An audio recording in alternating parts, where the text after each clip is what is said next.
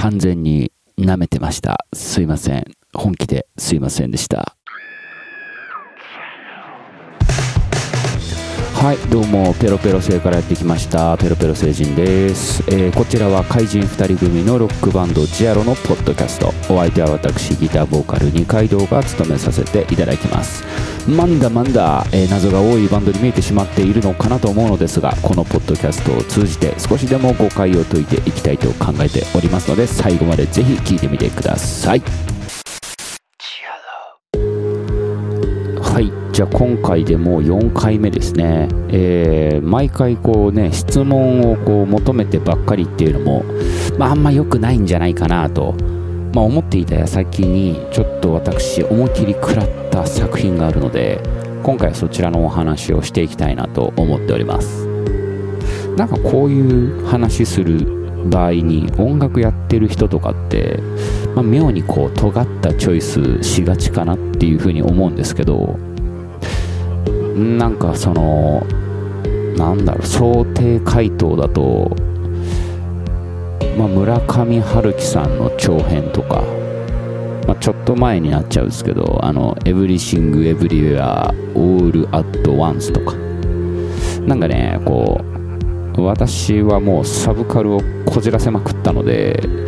なんか公共の場でサブカルの話するのにちょっと疲れてしまいましてもっとこうポケモン誰好きとか最近何食べたとかそんな話したいんですよね。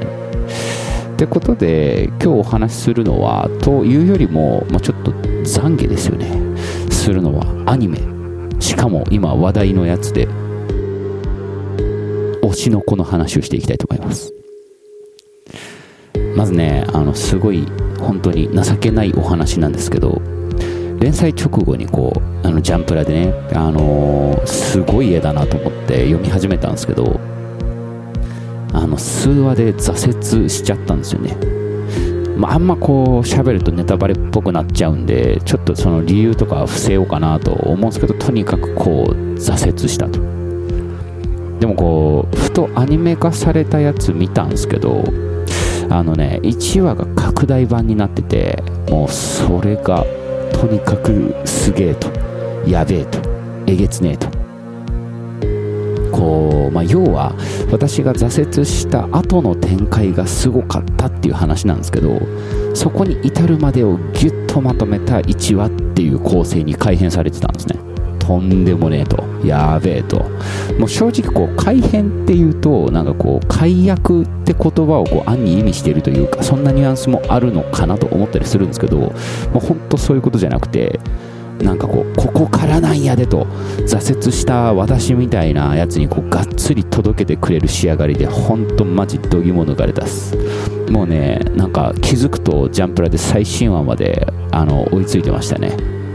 アニメ見てもそのまま全部読んでもう本当にこう泣けんすよね。なんかこう、まあ泣けるっていうそのあれがねそんなにいいキャッチじゃねえなとは思うんですけどけどねなんかそういうのと思ってなかったんでマジ不意打ちでこう泣かされましたね何度か。マジでいい。まあなあこんなんつうんですか何が言いたいのかっていう話なんですけどまずはやっぱりこうすげえぞと感動したんだぞと。もうなんかあ怪人家業やってるけどこう人の心あるんだなってすごい気づかされたというかね。であとやっぱこれ言いたいなっていうのが